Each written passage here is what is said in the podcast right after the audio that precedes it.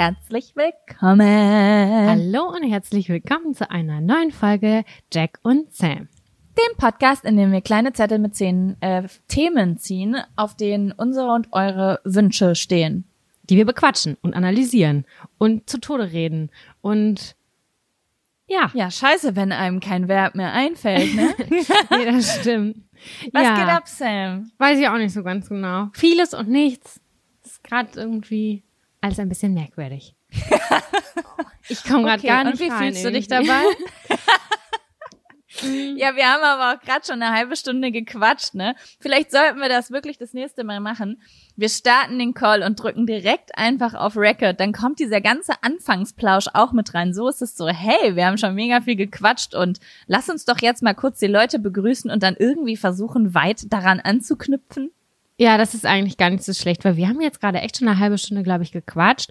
Über Farben, über, was haben wir noch ge- gequatscht? Ja, Ach das so, Problem ist, dass wir da auch immer die Sachen besprechen, wo man lästern kann und Namen nennt. Die Sachen ja. müssen wir dann natürlich rauslassen. Ja, das stimmt. Nee, nee, das geht nicht. Denn, Dann ist meine wöchentliche Frage an dich, Samira. Samira. Ähm, hast du einen Fun-Faktor oder einen Abfaktor? Ich habe einen Abfaktor. Okay, dann kommt jetzt der Abfaktor.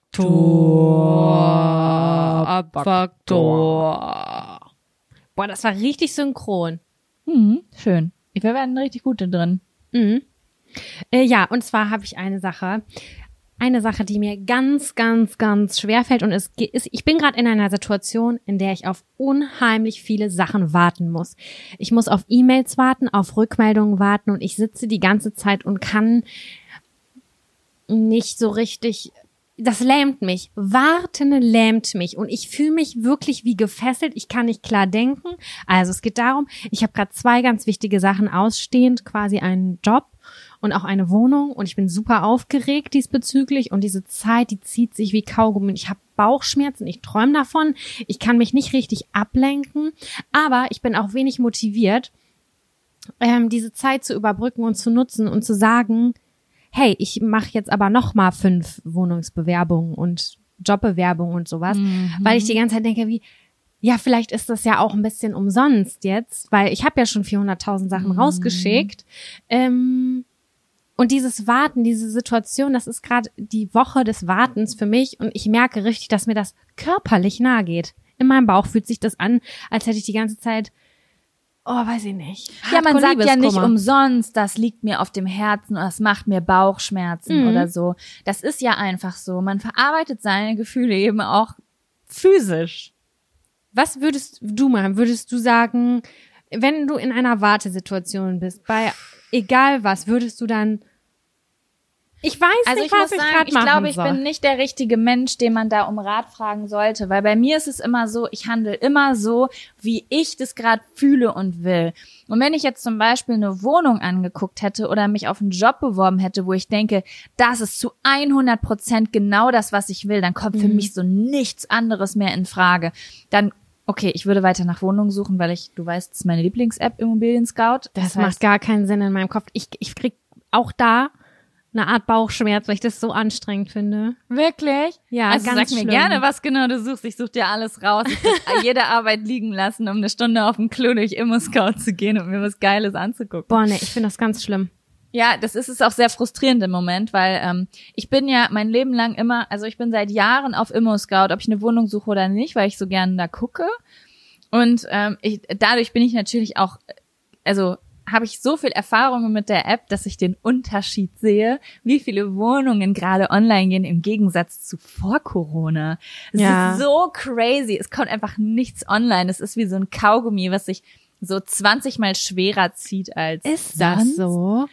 Also ich gucke immer ähm, zum Beispiel in bestimmten Teilen von Berlin, weil ich ja irgendwann gerne mal auch umziehen würde. Das heißt, ich möchte so ein bisschen den Markt beobachten, was kann ich mir leisten, welche Größe. Mhm. Es ändert sich ja mal alles so ein bisschen. Und vielleicht ist irgendwann mal so ein kleiner Schnapper dabei, dass ich sage, "Mm, ach komm, ich ziehe das mal vor mit dem Ausziehen. Und ich habe fünf Stadtteile zu wirklich realistischen Konditionen abgespeichert, so eine Suche. Mhm. Ey, da kommt gar nichts. Und wenn, Und- dann kommen diese komischen Tauschwohnungen. Hallo, ich hätte gerne eine 100 Quadratmeter Gro Wohnung getauscht gegen diese 90 Quadratmeter Wohnung. So Schloss ja, gegen alles Schloss. Tausch, ja. Mhm. Ja. Und ähm, das ist, also ich kann natürlich nicht für alle Städte sprechen, aber ich denke, dass wenn ich in einer großen Stadt wie Berlin so einen Unterschied in fünf oder sechs Stadtteilen feststelle, dann ist es schon stellvertretend für die Corona-Zeit, würde ich sagen. Ein bisschen zumindest, oder? Das gleiche beobachte ich auf dem Hamburger Markt und äh, ich habe mit meinem Bruder gerade auch geguckt und äh, auch auf dem Bielefelder Markt und ich, ich finde es, ist einfach zäh, ne? Es ist zäh. Macht ja aber auch Sinn. Ich habe nämlich ge- ähm, gehört zum Beispiel, oh, Häuser kaufen ist gerade voll geil in manchen Gegenden der Welt, weil die Leute halt verkaufen müssen, weil sie keine Kohle haben, weil so viele Leute pleite gehen. Und dann habe ich gedacht, ah, der Immobilienmarkt ist gut, aber nee, es zieht ja kein Schwein um. Du vergrößerst dich ja, du verkleinerst dich höchstens, weil du weniger Geld hast oder so, aber die Leute halten doch jetzt die Füße still. Du weißt doch gar nicht, was passiert. Mhm, ganz genau. Das Ja. ist halt, das ist halt diese Hold-Situation nach wie vor. Also ich merke die Nachwehen von Corona richtig krass. Auch das Gleiche ist mit den Jobs. Ne, ich meine, ich habe, ich habe da ja vor Monaten schon mal drüber äh, gesprochen. Und ja, wie gesagt, ich hatte jetzt so einmal so einen so einen Traumjob und Traumwohnung. Geschichte und jetzt warte ich die ganze Zeit auf eine Rückmeldung, hab übelst Schiss, hab richtig Bauchschmerzen. In meinen Träumen und Fantasien male ich mir schon alles aus, wie mein Alltag aussehen wird, wenn ich beides hätte. Und ich weiß, wenn das nicht stattfindet, ich werde so hardcore traurig sein. Ich weiß das einfach jetzt schon. Das ist die ganze Zeit dieses Zittern. Ekelhaftes Gefühl, ganz ekelhaft. Ich finde es krass, dass du das jetzt schon so weißt, weil ich erinnere mich auch noch an eine sehr, sehr schmerzhafte Wohnungssuche. Ich hatte auch so eine schmerzhafte Wohnungssuche vor zwei Jahren, wo ich dann noch aufgegeben habe und nicht weitergesucht habe. Und ähm, in der Zeit, wo ich mich beworben habe, war ich noch so, ich war ängstlich, aber irgendwie war so eine voll große Hoffnung da. Mhm. Aber ich fand es total, also ich finde es krass, dass du das auch so erlebst, weil ich kam mir damals richtig lächerlich vor, weil ich richtig ähm, so emotionale Ausbrüche hatte, wenn ich eine Wohnung nicht gekriegt habe. Es war so, ich habe das, es war richtig persönlich für mich. Wohnen ist auch wahnsinnig persönlich und du und ich und wir wohnen gerne schön und wir würden uns auch gerne, wir möchten uns wohlfühlen. Ich bin jetzt nicht so, dass ich mal so zur Zwischenmiete in so ein 0815 WG-Zimmer kurz schlüpfen kann, wo ich sagen kann, ja, hier kann ich zwei Jahre drin leben und bin cool, Ja. sondern man, das ist so ein Wohlfühlmoment. Man ist ja auch gern mal alleine und man kocht gerne und so und ich bin da auch echt so ein bisschen fan also meine Fantasie geht dann mit mir durch. Das ist richtig krass. Ich stelle mir das mir wirklich so. so schön vor und ich bin auch so neugierig auf was Neues und und ich fühle das dann ganz doll, weil weil ich gerade die ganze Zeit ja in dieser Überbrückungssituation bin und wenn das dann nicht klappt und ich weiß, dass ich schon sehr kurz davor bin oder kurz vor knapp und dann ist das übelst Das schmerzhaft. Ich finde es total krass, was du gerade gesagt hast. Ich habe nämlich auch letztens mit Kevin über dich beziehungsweise über die letzte Podcast-Folge, glaube ich, gesprochen, wo du gesagt hast, dass äh, so, oh nein, das ist eine Folge, die, die gelöscht, die nicht hochgegangen ist. Okay, dann muss ich kurz, ähm, ohne zu viel Kontext zu geben, damit wir dieses Thema nochmal nutzen können. Du hast erzählt in einer Podcast-Folge, die leider nicht äh, online gehen konnte, dass du es liebst, nach Hause zu kommen und die Küche ist ganz, ganz hell, die Sonne scheint rein. Ja. So. Und da habe ich mit meinem Freund Kevin drüber geredet, ähm, gestern oder vorgestern, als wir über diese Wohnung gesprochen haben, weil ich gesagt habe, ich, ich kann dir jetzt die drei Momente in den letzten zwei Wochen sagen, in denen ich richtig glücklich und zufrieden war. Und erst im Nachhinein gucke ich zurück und weiß ganz genau, okay, das war der Moment, wo morgens die Sonne auf dem Balkon geschienen hat und mich angeschienen hat. Oh, das war der Moment im Freibad, wo ich gelesen habe, wo ich mich das erste Mal seit Monaten dazu aufraffen konnte zu lesen, wo ich in der Sonne gelegen habe. Das Oh, war ich fühle das. die Sonne, das ist einfach Licht. Ich habe mal, äh, äh, meine Freundin Laura wohnt ja hier in der Nähe und die hat eine sehr große, sehr, sehr helle, lichtdurchflutete Wohnung. Und ich habe, wir haben da Sleepover gemacht, haben Filme geguckt. Ich bin morgens aufgewacht und ich bin durch dieses Esszimmer gelaufen, wo die Sonne so auf, Gott, der Raum war total hell und ist halt auch noch total schön und groß. Und ich habe gedacht, was ist das ein anderes Gefühl, hier wach zu werden? Und mein Freund, der merkt das gar nicht. Der hat gesagt, spannend, dass du das sagst. Mich stört das irgendwie gar nicht. Aber ich würde nicht sagen, dass das nicht wichtig für mich ist. Ich merke das nur nicht.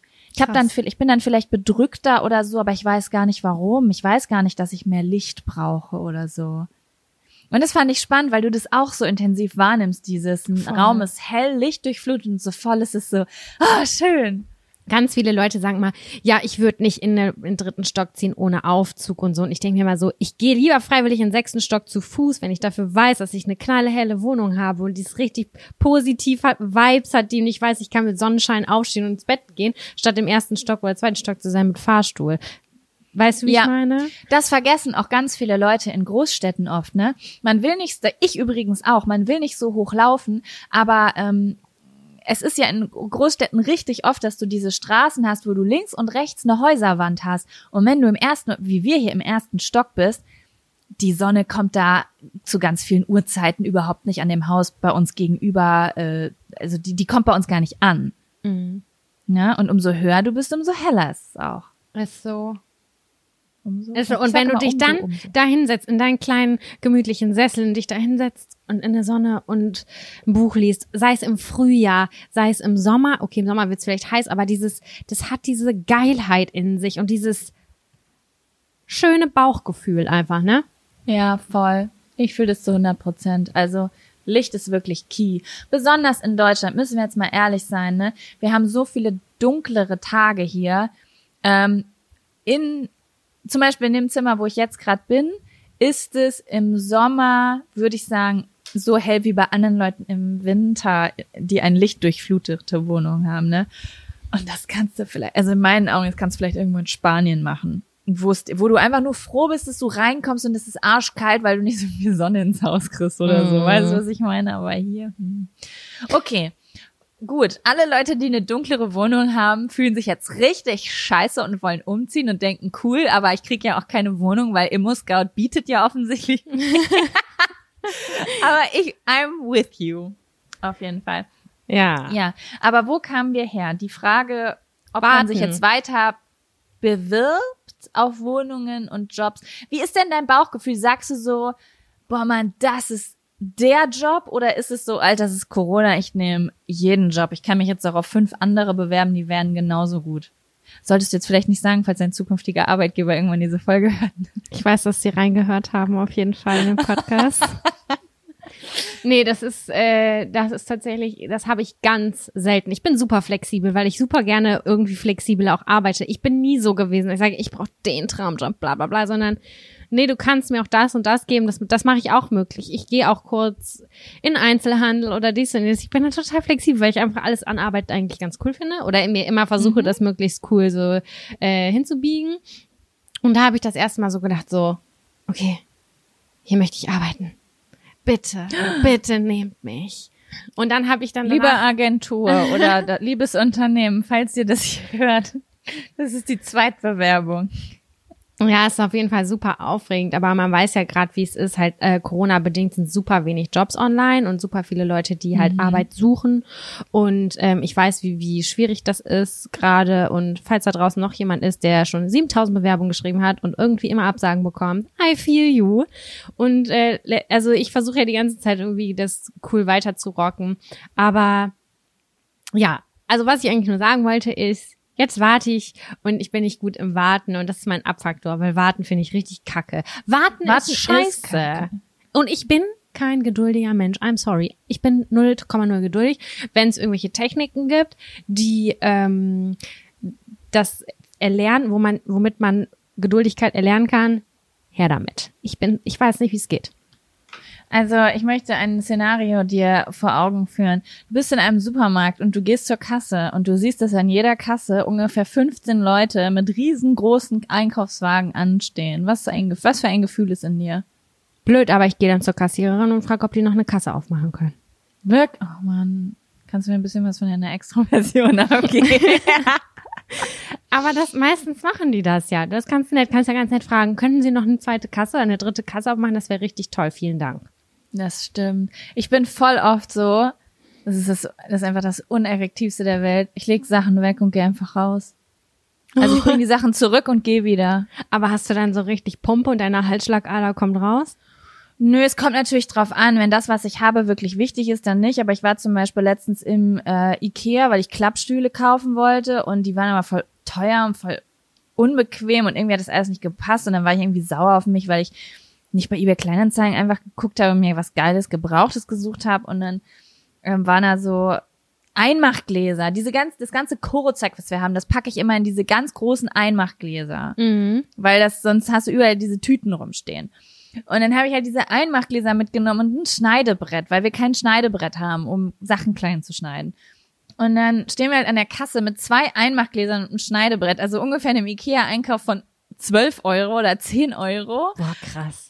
Und dann ist da so alles voll und alle haben so riesige Einkaufswagen voll mit irgendeinem kleinen Scheiß, wie das halt bei Ikea ist. 200 äh, Küchenlolas und hier noch ein Brett und da noch ein Messer und ich habe gedacht, ich so, nee, tut mir leid, ne, können wir es bitte weglegen und einfach gehen? Und Kevin so, nein, ich möchte heute mit diesem Schneidebrett kochen. Ich dachte so, Oh, das oh kann ich Gott, ich verstehen. erschieße mich. Und dann habe ich es aber überstanden, weil es ging dann doch recht schnell. Aber ich stehe da nicht, nicht gern. Bei Ja, Ikea drauf finde ich es auch hart. Ja, irgendwie. Ja, weil die Einkaufswagen so groß sind, dass es auch gleich immer so krass aussieht, diese Schlange, weißt du? Stimmt, ja. Ja. Das stimmt. Magst du gerne Gewürzgurken eigentlich? Ja, geht so. Ah, Okay. Mein Freund isst die mal übelst gern und ich freue mich total, weil diese Gläser bewahre ich dann immer auf und benutze die dann als diese Gläser, als Aufbewahrungsgläser. Aber ja, schön ich hab, ist Ich was habe mir anderes. diese krassen Einmachgläser gekauft, weil wir hatten richtig, richtig schlimm hier diese Mehlmotten. Kennst du diese Mehlmotten in Küchen?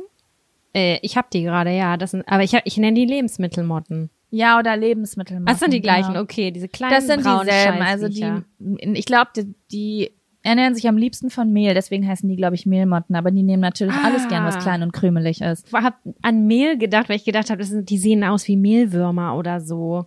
Nee, ich glaube wirklich, weil die als erstes das Mehl, die Mehlpackungen besetzen, glaube Ich ich. checke gleich das Mehl. Und das Ding ist, dass du darfst keine, also wenn du so einen Befall hast, musst du alle Lebensmittel krass verschließen. Also die können, Mhm. also ich habe schon bei meinen Eltern mitbekommen, dass die Dinger durch Schraubverschlüsse durchgekommen sind. Boah, Das Mistviecher. ist so heftig, wenn und also wir hatten bei meinen Eltern so einen schlimmen Befall. Und das Problem ist, wenn du nicht allein in einem Haus wohnst, sondern da wohnen mehrere Parteien und beide Parteien oder hier im Haus hatten das nämlich auch mehrere Leute, du holst sie ja immer wieder rein, die kommen ja durchs Flat, durch durch den Balkon, durchs Treppenhaus und so weiter. Das heißt, ich habe nonstop hier fallen, weil ich auf einmal sehe ich, oh schön, eine Mehlmatte ist durchs Fenster gekommen. Das ist einfach unfassbar, wie sich das hier verteilt. Und ich will die Dinge aber nicht haben. Und deswegen hole ich mir immer diese Einmachgläser, weil die so mit so viel Druck zugemacht sind, dass die haben, die finden einfach nichts zu fressen hier. Sehr gut. Ja, das ist vernünftig. Ja, ich kann dir nur noch mal gucken. Schlupfwespen empfehlen. Die essen das dann? Ja, die, das, das kriegst du so zugeschickt, drei, ähm, das kostet glaube ich so 20 Euro. Ähm, dann wird dir so im Abstand von drei Wochen kriegst du so einen Brief und dann legst du das aus und das sind, die siehst du gar nicht. Also es sind wirklich so winzig, winzig kleine Flugobjekte, die diese, äh, wie heißt das, die Larven, die diese Mehlmotten legen, einfach, die ernähren sich davon. Und dann, Okay. gut, ein kleiner Haus, Haus, Haushaltsausflug. Haushaltsausblick. Jaco, hast du denn noch einen Ab- oder einen Fun-Faktor? Nee, irgendwie nicht so richtig. Also nichts, worüber es sich jetzt lohnen würde zu sprechen. Ich würde mir das dann für nächste Woche aufsparen. Da habe ich bestimmt einen Fun-Faktor. Meine Periode ist jetzt, das heißt, ich habe äh, nächste Woche auch wieder richtig gute Laune, wenn wir mal aufnehmen. Was Oh. ich übrigens eben noch sagen wollte, Sam, ne? Ich finde das irgendwie voll krass, weil ich glaube, war, letzt, war letzte Woche die Folge, wo wir so ein bisschen down waren? Oder ist das die Folge, die versehentlich gelöscht wurde? Auf jeden Fall habe ich gerade so gedacht, ey, es ist so das Corona-Jahr. Ne? Und irgendwie, du steckst ja auch gerade in so einer Corona-Krise. Ich habe irgendwie auch voll die Identitätskrise gerade am Laufen und ich weiß irgendwie manchmal nicht so richtig, was ist jetzt das Problem? Bin ich das Problem? Ist Corona das Problem? Irgendwie ist ein Problem da, aber ich weiß gar nicht richtig, wo ich Mhm. ansetzen soll. Und dieser Vibe ist ja überall auch gerade so ein bisschen unterwegs. Und ich finde das irgendwie so spannend, weil ich irgendwie so gespannt bin, wie so eine. Ich würde einfach mal gern wissen, wie wir uns fühlen, wenn wir so in einem Jahr oder so so eine Podcast-Folge von diesem Jahr anhören und sich so alles geändert hat. Du wohnst in einer neuen Stadt, du hast einen neuen Jo- Job, ich mach sonst was, es ist ein neuer Sommer, Corona ist vielleicht vorbei, wir sind alle geimpft und gechippt und Ja, was Mann. weiß ich was. Weißt Ich bin auch ganz neugierig. Ich denke da die ganze Zeit drüber nach, die ganze Zeit. Und weißt du, was ich auch richtig spannend finde, ist, also bei mir ist es schon auch echt kräftezehrend gerade und so frustrierend. Und ähm, ich habe dann an alte Zeiten zurückgedacht. Ich weiß nicht, ob wir das schon gesagt haben, aber auch damals, als wir unsere Wohnung in Bielefeld gesucht haben und auch viele andere Dinge, die vielleicht nicht so geil gelaufen sind im Leben. Ich bin immer erstaunt, wenn man dann darauf zurückblinkt und sagt, wo habe ich diese Energie damals hergenommen und habe diese Scheiße durchgezogen? Und das denke ich gerade die ganze Zeit. Und deswegen denke ich auch, okay, das fügt sich irgendwie. Ich vertraue darauf, weil wir sind ja alle irgendwie nicht auf den Kopf gefallen, sag ich mal so. Und irgendwas Ja. ergibt sich ja immer. Und dann guckt man dann in einem Jahr vielleicht hoffentlich drauf zurück und denkt so, boah, krass, wir waren echt ganz schön down. Oder das heißt down, aber wir waren schon, ja, ein bisschen fertig. Und äh, cool, dass wir es durchgezogen haben. Oder da Ja. stark geblieben sind. Voll. Und man muss jetzt aber auch noch mal dazu sagen, in deinem Fall, du bist ja nun auch wirklich abhängig von externen Faktoren. Ja. Also es ist ja jetzt nicht so, bei mir ist es so, äh, mir fehlt die Motivation, äh, ich habe keine Inspiration. Das ist ja auch eine ganz schön privilegierte Situation. Äh. Du brauchst wirklich eine Antwort von jemandem. So, okay, gib mir das Go und dann, dann zeige ich Leistung, dann zeige ich Bock, dann bin ich äh, motiviert. Weißt du, was ich meine? Also Ja. ähm, deswegen Ja. denke ich, sobald du da eine geile Rückmeldung irgendwann bekommst und du irgendwie mal weitermachen kannst. Also es ist ja, das ist ja so beschissen. Diese Situation gerade, die lässt, die klebt ja einfach Leute am Boden fest.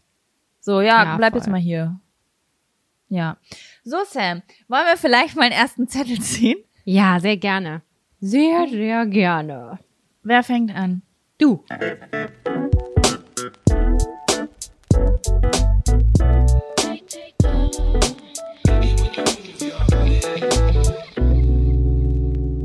Dann lass uns doch direkt stilvoll anfangen mit dem Thema, an welchen Orten hattet ihr Sex?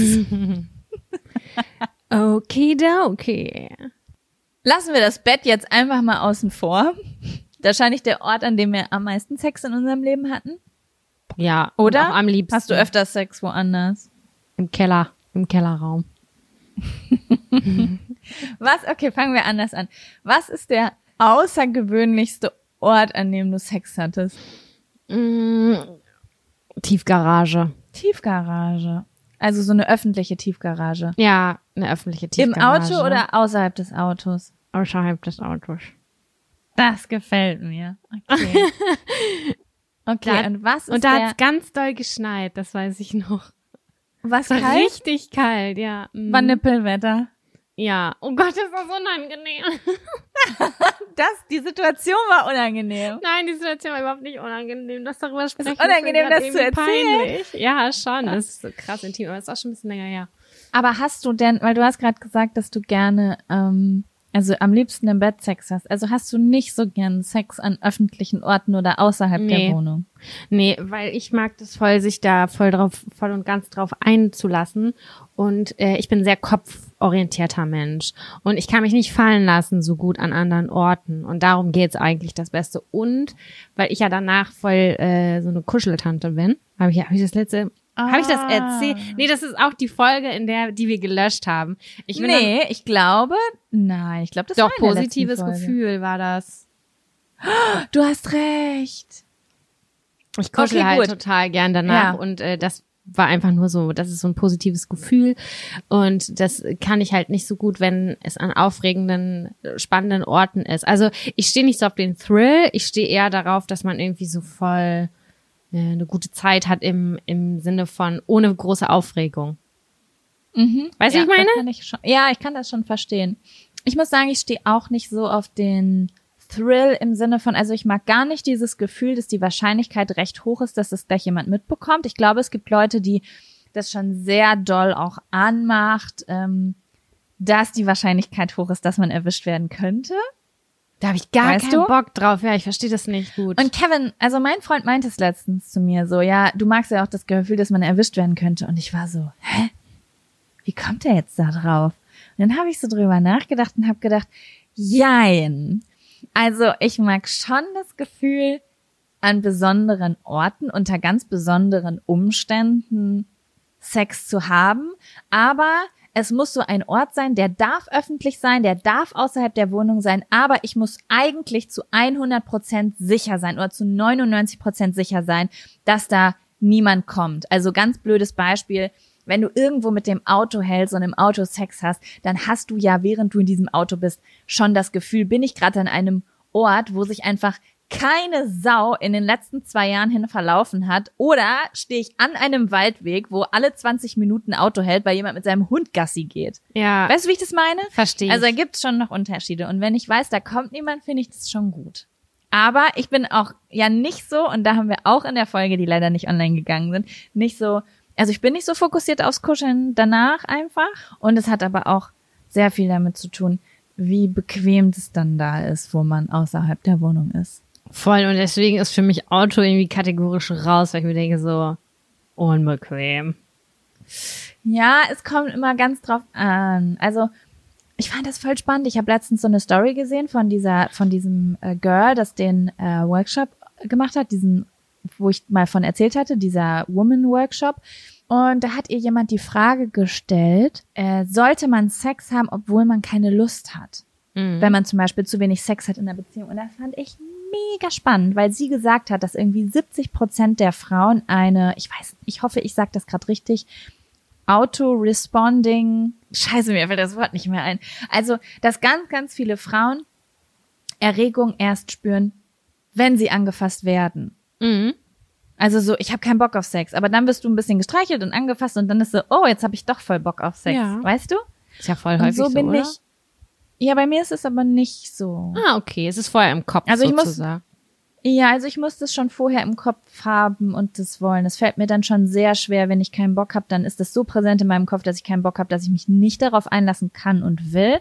Und zum Beispiel sowas wie im Auto. Ich, wenn mein Freund zu mir sagt, wollen wir Sex im Auto haben, bin ich so, nein, Mann, verpiss dich. Und wenn ich aber irgendwie so kurz vorm Einsprung bin und so denke, boah, ich hab Hummeln in der Hose und dann komme ich auf diese Idee im Auto, dann ist auf einmal egal, wie unbequem das ist. Hauptsache, das findet jetzt statt. Ja, verstehe ich. Verstehe ich. Und dann ja klar, dann wenn man horny macht ist man es irgendwie bequem. Genau, also Ja. das ist schon die Voraussetzung. Es ist nicht einfach so, oh, ich nehme jetzt mal vor, mehr außerhalb der Wohnung Sex zu haben. In meinem Leben nicht. Nee, verstehe ich wohl.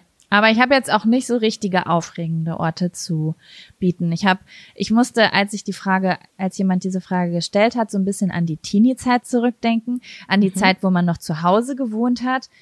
Und dann manchmal, ich weiß nicht, ob du das auch so erlebt hast, ich hatte dann manchmal an irgendwie so skurrilen Orten Sex, weil man sich mit dem Freund irgendwie ständig außerhalb des Zuhauses getroffen hat. Und dann hatte ich irgendwie mal Sex an einem Bahnsteig oder in einem Wald. Irgendwie. Man musste kreativ werden. Man um musste kreativ werden. Werden. ja. Aber da habe ich auch keine guten Erinnerungen an irgendwas davon. Das fand ich alles sehr, sehr befremdlich und unbequem damals, muss ich sagen. Ja, ich fand das auch immer so blöd, wenn man irgendwo wo übernachtet hat mit mehreren Leuten und sowas irgendwie. Das erinnere ich auch in so einem fremden Bett. Oh, nee, ich bin echt. Wie schmerzfrei man auch früher war, ne? Wenn es um sowas geht. Das ist einfach so, oh ja, da hatte ich bei äh, meiner Freundin Maria bei den Eltern im Bett Sex auf dem Sit-In, als wir alle eine Flasche Wodka getrunken hatten. Und heutzutage, wenn ich mir vorstelle, stell dir mal vor, ich würde so bei deinen Eltern im Bett so Sex haben. Richtig Wie komisch. weird das wäre. Aber das ist so in, in so Highschool-Filmen und so ist das voll oft noch der Fall. Also wird das voll oft so gezeigt. Ich glaube auch eigentlich, mein Gott, es ist halt einfach Sex. Wenn du Sex haben willst, hab doch einfach Sex auf einer Party oder so. Ich glaube, man wird da schon verklemmter nach hinten hin, weil man auch so denkt, weiß ich nicht. Keine Ahnung. Macht sich schon mehr Gedanken darüber, was die Leute denken, in deren Wohnung man gerade ist. Und als Teenager war man sich so sicher, I don't care, ist uns doch eh allen egal. Das Haus gehört unseren Eltern. Ja, und wir haben Hormone in unserer pubertären Phase. Starke Hormone. rund.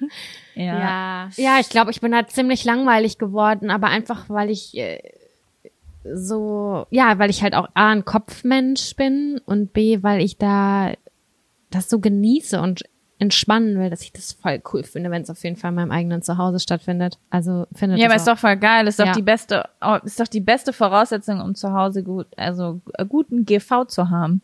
Bar GV, das hat man früher noch bei ähm, ICQ gesagt, glaube ich, oder? Also ich habe nicht mit vielen Leuten über GV geredet. Früher, als man immer gechattet hat über GV, lol. Hey, wieso kam, ich muss da direkt dran denken. Nee, oder aber, wenn ich ähm, in irgendwelchen Foren über Fungi äh, nachgelesen habe, nach dem GV Ja. bekomme ich immer, Und Äh. du dir ein paar Naturjoghurt-Tipps geholt hast. ja, naja. Okay, also gibt's da noch irgendetwas hinzuzufügen, liebe Jaco? Nee, ich glaube nicht. Also, Ich habe noch eine Frage. Hast du ein auf, ein auf der Liste irgendwas, wo du sagst, da würde ich gerne noch mal Sex haben? So ein Favorite Spot, Ort.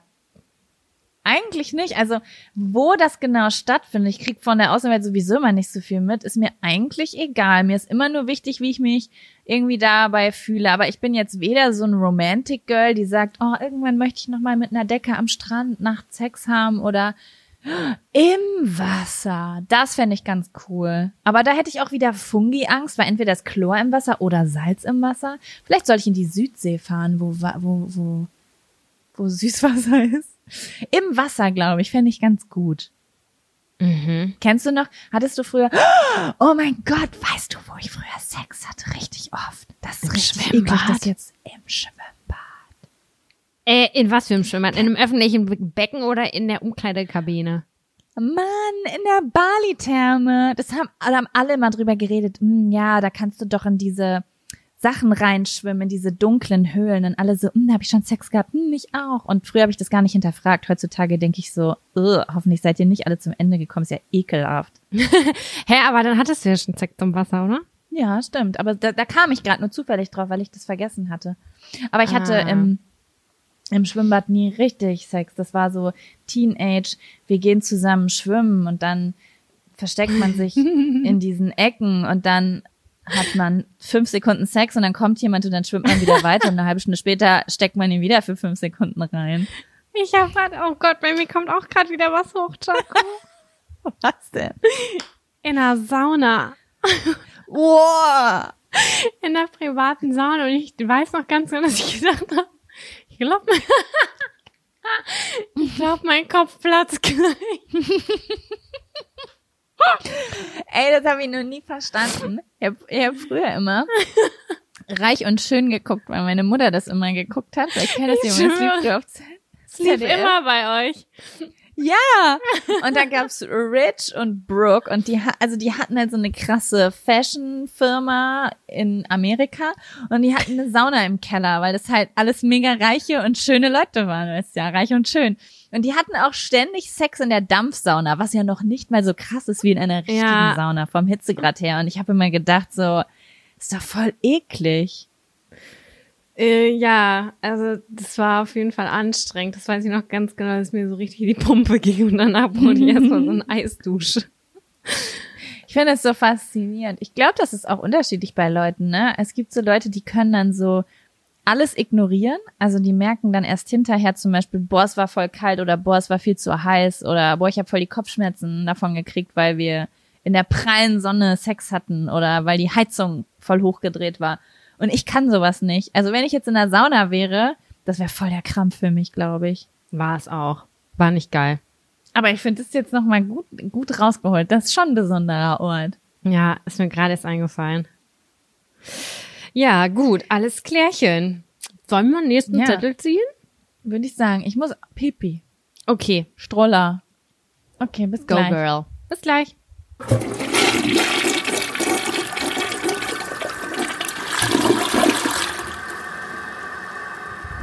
Back on track. Nice. So, bist du bereit? Ja. Dann zieh mal.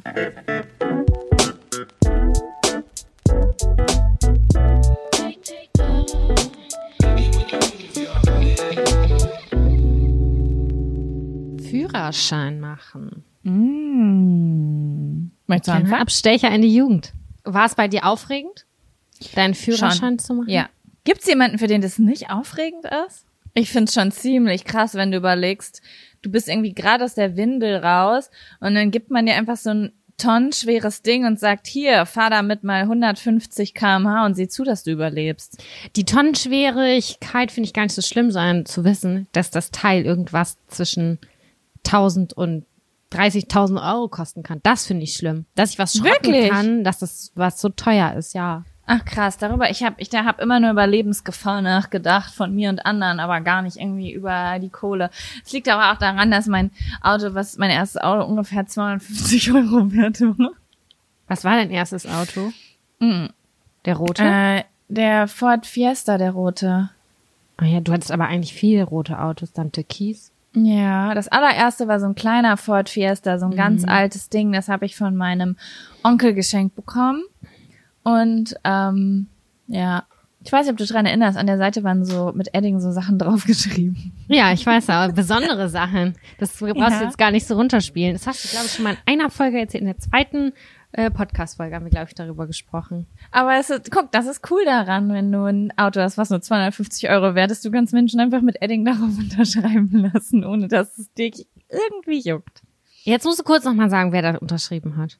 Ach so, ja, das war ein Teil von Tokyo Hotel. Ich war früher ein sehr großer Tokyo Hotel Fan und ähm, ich hatte nichts zum Schreiben mit, glaube ich, als ich die getroffen habe. Und dann dachten wir, es wäre, also ich und meine Freundin, es wäre eine super Idee, wir könnten ja einfach auf unserem Auto rumlaufen. Und dann haben die dann besoffen ein Haus und einen Baum drauf gemalt und drauf unterschrieben und damit bin ich dann halt rumgefahren. Ich finde das ganz cool auf dem Auto, muss ich sagen. Leider habe ich es dann ein bisschen verkackt, weil ich äh, in irgendeinem Parkhaus aus einer Parklücke, also ich habe mir quasi die Seite vom Auto beim Ausparken aufgekratzt und es ist genau über diese Bitter. Unterschriften draufgegangen, als wäre es war irgendwie so ein komischer Schicksalsschlag.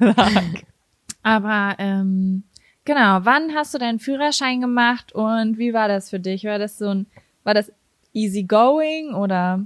Boah, das war Erfahrung? richtig harter Abfuck. Ich war, ganz viele haben das mit 17 gemacht. Ich glaube, ich war erst 19 oder 18,5 oder so. Ich war auf jeden Fall mit die späteste. Und ich habe es dann gemacht bei einem äh, cholerischen Fahrlehrer, den ich übelst gehasst habe. Ich bin schon mal so zitternd dahin gefahren und hatte übelst Angst vor dem. Und er war einfach das größte Arschloch ever. Ich sag's mal so. Ne? Die Fahrschule gibt's übrigens nicht mehr jetzt. Ähm, und dann hatte ich meine finale Prüfung und ich habe mich überhaupt nicht sicher gefühlt. Und man hat immer, bevor man diese Prüfung hat, hat man nochmal einmal so eine Fahrstunde vorab. Und währenddessen hat er schon mich richtig zur Sau gemacht, hat mich voll angeschrien und ich war wirklich so, okay, cool, können wir können gleich jetzt die Prüfung machen. Mhm, Ich bin bereit. Und dann habe ich die Prüfung gemacht und dann war es, äh, habe ich die nicht bestanden, weil ich in der 30er-Zone im dritten Gang gefahren bin. Also ich hätte in zweiten Gang runterschalten müssen. So war es irgendwie. Deswegen kann man durchfallen, das wusste ich nicht. Ich war insgesamt eine wahnsinnig unsichere Fahrerin. Also das da muss ich sagen, ich fahre ein bisschen untertourig hier, das ist spritsparend. ey, ich war so unsicher in dieser Situation. Ich hatte so einen Druck irgendwie. Naja, auf jeden Fall bin ich dann durchgefallen. Ich bin durchgefallen und war total am Boden zerstört und hatte nur einen Entschluss. Ich will nie wieder mit diesem Mann in einem Auto sitzen, weil ich Angst vor dem habe. So, und dann habe ich, glaube ich, Krass, ey. In die unaufregendsten Situationen der Welt gesteckt zu werden mit irgendjemandem, der Kacke zu einem ist. Richtig, richtig schlimm. Und dann habe ich eine, habe ich, glaube ich, geheult und war völlig am Boden, weil ich habe mich gefühlt wie eine Versagerin, weil irgendwie all meine Freundinnen und Freunde ähm, das beim ersten Mal geschafft haben. So war es auf jeden Fall so. Für alle war es super easy, aber für mich war es nicht easy so. Und dann ähm, habe ich eine Pause gebraucht und habe, glaube ich, ein halbes Jahr bin ich, ich habe mich dann nicht mehr gemeldet. Du hast das dann woanders weitergemacht. Ich habe es ne? dann woanders weitergemacht. So, ich, äh, das war halt so, dass ich da nicht mehr hingehen wollte und dann konnte ich irgendwie woanders neu anfangen und es durfte aber nicht verfallen. So war das irgendwie. Und dann hat mein Papa mich da wieder angemeldet und hat gesagt, du gehst ja jetzt hin. Das ist alles, der ist nett. Ich habe dem die Situation geschildert. Ich war damals noch wahnsinnig äh, unsicher. Und dann bin ich, hatte ich meine erste Fahrstunde, war richtig aufgeregt, dachte, das ist genau so ein Arsch und dachte so, okay, krass, der, der ist ja nett. Bevor wir losgefahren sind, habe ich ihm gesagt, ich habe ganz große Angst, mir geht's gar nicht gut. Mein letzter Fahrlehrer war richtig fies zu mir. Und dann meinte er nur so, du brauchst dir keine Sorgen machen, ich weiß, wo du gewesen bist und ich weiß, dass es ein Arschloch ist. Und das Ach, war krass. für mich oh, so, perfekt. ja, wir sind Freunde, wir sind Buddies, wir können jetzt losdüsen. und es hat halt voll viel gemacht in deinem Kopf, in deinem Bauch. Und es war eine ganz tolle Fahrschule, es war eine ganz tolle Fahrerfahrung. Und klar, es war deutlich teurer nochmal, weil ich ja nochmal was on top setzen musste. Ach so, das muss ich auch noch ganz kurz sagen. Soll ich nochmal kurz eine Story erzählen, wie heftigst ein Arschloch mein Fahr- Fahrlehrer davor war? Heftig. Wir mussten eine, äh, diese Auto Nachtfahrt machen, Nachtfahrt, Autobahnfahrt in so eine lange Fahrt, ne? Und dann sind wir da hingefahren, sind zu irgendeinem Krankenhaus gefahren bei uns im Umkreis. Und dann hat er mich da anderthalb Stunden im Auto sitzen lassen und mich wieder zurückfahren lassen. Er hat in der Zeit jemanden besucht im Krankenhaus. Verarsch mich nicht. Nein, das ist die Wahrheit. Boah, das macht mich so wütend gerade. Ich habe ihn quasi ins Krankenhaus gefahren, er hat da jemanden besucht und dann ist er irgendwann wieder rausgekommen. Also dann sind wir wieder zurückgefahren. Schätzchen war das, ein richtiger Schatz. Oh, ohne Witz, kein Scherz. Wenn du mir jetzt nicht gesagt hättest, dass es diese Fahrschule nicht mehr gibt, hätte ich jetzt ihn dafür bluten lassen. Die gab's nur ganz kurz damals. Die hat damit gelockt, dass sie irgendwie wahnsinnig günstige Preise hatte und ich dachte so, ja cool, ich mach das da jetzt. Und dann hat mir mein neuer Fahrlehrer gesagt, dass der eigentlich das in so einer keine Ahnung, so einer Maßnahme gemacht hat, hat er sich umschulen lassen und der war halt überhaupt gar nicht von Herzen dabei und das ist halt so, der war wirklich nicht lange dabei und nach einem Jahr musste diese Fahrschule wieder zumachen, weil er sich den Ruf, glaube ich, verkackt hat. Ja, Naja, scheiße, auf jeden ey. Fall habe ich dann alles super bestanden beim nächsten Versuch und das macht auf jeden Fall ganz, ganz viel aus, ob da jemand sitzt, mit dem man sich richtig gut versteht und der einem ein gutes Gefühl gibt und nicht dich anschreit und einen cholerischen Anfall hat, wenn du einen Fehler machst, sondern einfach sagt, so, wir machen das jetzt nochmal, nochmal, einmal tief durchatmen, weiter geht's. So, das war's. Das Voll war so meine Fahrschulerfahrung. Ja, also ähm, ja, bei mir, ich habe mit 17, glaube ich, angefangen, meinen Führerschein zu machen, habe ihn dann aber, glaube ich, mit 18 gehabt. Also man konnte den, also ich habe mit 17 angefangen Mhm. und ähm, ich mochte meinen Fahrlehrer wirklich sehr, sehr gerne. Der war sehr, sehr cool. Das ist schon eine ältere Fahrschule in Lübbecke. Und ähm, ich habe das quasi bei dem Sohn, also bei der zweiten Generation gemacht. Der war noch sehr jung. Was, wie alt mag der damals gewesen sein? Mitte 30. Also für mich war der voll alt und erwachsen. Aber ich war ja auch erst 17. Und der war richtig cool und ähm, keine Ahnung, ich habe dem halt immer so private Sachen erzählt und der fand mich irgendwie mega witzig. Also er fand es mega merkwürdig, dass ich irgendwie Tokyo Hotel Fan bin und auf irgendwelche Konzerte fahre und da irgendwie äh, gefühlt eine Woche vorher campe und dann hat er sich da immer drüber lustig gemacht und dann musste ich immer an Stoppschildern durfte ich, man, du sollst ja zum Beispiel immer irgendwie 21, 22, 23 zählen und ich musste aber immer Tokyo Hotel rufen am Stoppschild. Also es war ein cooler Dude irgendwie. Man konnte Spaß mit dem haben. Ich habe mich darauf gefreut. Und ich hatte auch das Gefühl, dass ich mit dem im Auto sehr, sehr schnell Autofahren gelernt habe. Also ich habe mich sehr schnell sehr sicher gefühlt, was eigentlich nicht so typisch ist für mich, wenn es um Geschwindigkeit und sowas geht. Aber der hat das wirklich richtig gut gemacht und hat dann so richtig, richtig schnell gesagt, okay, du bist bereit für die Prüfung, also du brauchst eigentlich nicht mehr als die Mindeststunden und so läuft alles voll easy going und ich war voll selbst, voll selbstsicher. Ähm, dann kommt erst, glaube ich, die theoretische Prüfung, ne? Genau. Ja, die habe ich gerade so bestanden mit zehn Fehlerpunkten. Und zehn Fehlerpunkte darf man haben. Ich weiß noch, dass der Typ, der den Bogen mir, also früher hat man das auf Bogen, Bögen gemacht. Das ist ja, glaube ich, seit drei, vier Jahren nicht mehr so. Da macht man das auf, auf, in einer App. Mhm. Mm, Und ich weiß noch genau, wie er mir den zurückgegeben hat und mich angeguckt hat und gesagt hat, naja, muss ich dir dann wohl als bestanden. Also so, äh, ich habe so richtig gemerkt, das war so ein Stinkstiefel. Der fand es jetzt überhaupt nicht angebracht, dass ich jetzt mit 10 von 10 Fehlerpunkten jetzt eine bestanden kriege. Mm, Die sind aber auch die- tricky gestellt, die Fragen. Also mal im Ernst, ich würde da jetzt auch Ja. auf jeden Fall durchrasseln. Ja, ich muss auch sagen, ich habe ein bisschen spät angefangen zu lernen. Ich bei mir ist immer alles, ich habe mit allem immer ein bisschen spät angefangen und auch da habe ich wieder ein bisschen spät angefangen, habe ein bisschen auf Lücke gelernt und irgendwie hat's dann geklappt, so ungefähr. Ja, und dann kam die ähm, praktische Prüfung und da war dann damals die Situation und ich habe gedacht, das ist überhaupt gar kein Problem, weil ich ja keine Ahnung davon hatte irgendwie, was so eine Situation mit einem macht hat mein Fahrlehrer gesagt, "Hm, ja, das Blöde ist, den Prüfungstermin, den wir für dich jetzt haben, da bin ich im Urlaub, da bin ich nicht da, aber mein Vater nimmt stattdessen an der Fahrprüfung teil. Und mir war damals, als ich gesagt habe, ja, gar kein Problem, nicht so richtig bewusst, wie viel das ausmacht in so einer krassen Situation, ob du denjenigen kennst, der neben dir sitzt oder nicht. Scheiße, ja.